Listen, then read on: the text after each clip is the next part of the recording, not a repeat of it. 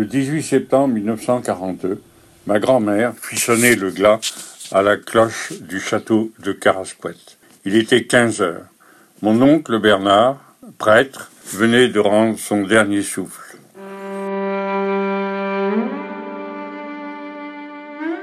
Mon oncle Bernard avait terminé ses études à 26 ans, ses études au grand séminaire.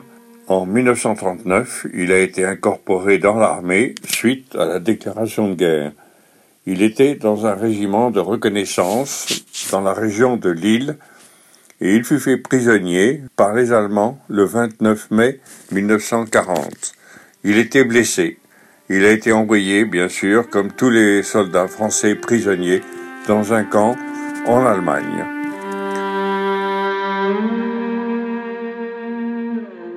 En mai 1942, il a eu une très grave infection et les Allemands ont décidé de le rapatrier en France, ne voulant pas laisser un prêtre mourir dans un camp en Allemagne. Il est donc arrivé en Bretagne en mai 1942, très malade et sur le point de mourir. Il était donc alité très souvent et ma grand-mère prenait beaucoup de soin de lui. Le 18 septembre 1942, c'était la fin.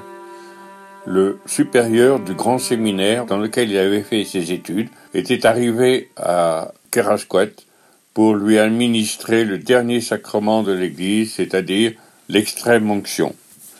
L'extrême onction est un sacrement qui permet aux croyants chrétiens de terminer leur vie sur cette terre dans le calme, la sérénité, pour arriver dans l'autre vie en attendant la résurrection. À 15 heures, mon oncle a rendu son dernier souffle.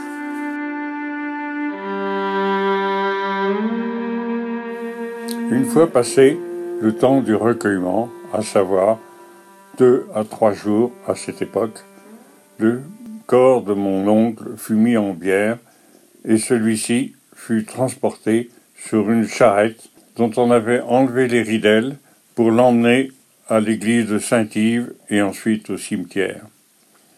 Le trajet se fit à pied, de Carasquet à Saint-Yves, au rythme du pas du cheval, avec une grande foule derrière. C'était impressionnant. Les gens chantaient en latin, en breton, ou priaient à haute voix. Arrivé à l'église, il eut bien sûr fils avec des chants en breton, car en 1942, la population parlait encore énormément le breton dans toutes les fermes, dans toutes les familles, et arrivé au cimetière, il eut, comme toujours, le bingou qui joua l'air bien connu à cette époque euh, au cimetière.